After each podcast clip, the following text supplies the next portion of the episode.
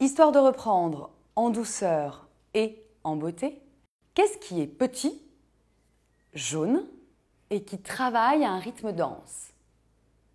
Bête noire de certains, dont la disparition donnerait à tous le bourdon.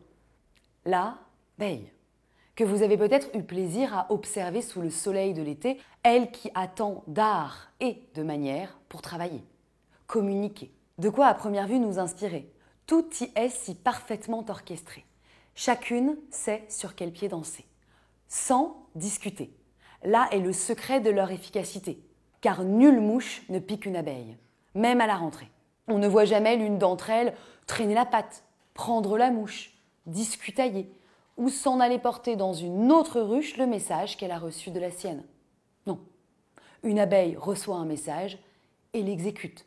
Autrement dit, la communication chez les abeilles ne se discute pas.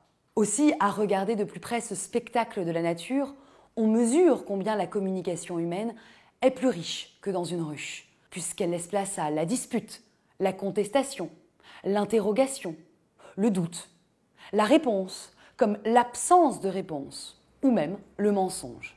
On mesure combien la communication humaine est autrement plus périlleuse, et peut-être, j'ose, merveilleuse, tantôt mielleuse, tantôt piquante, parfois déroutante, toujours imprévisible. Car notre communication n'est pas exécutive, mais réflexive, réactive, créative, à moins évidemment qu'on ne lui coupe les ailes et la réduise, comme c'est parfois le cas dans la vie professionnelle, au ballet mécanique du dire égal à un faire. du ballet, je dis, tu fais.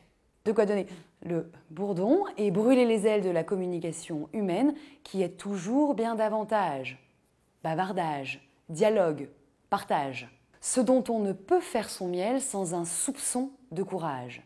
Car telle est la piqûre de rappel de la communication humaine, qui s'y frotte, toujours s'y risque, parfois s'y pique.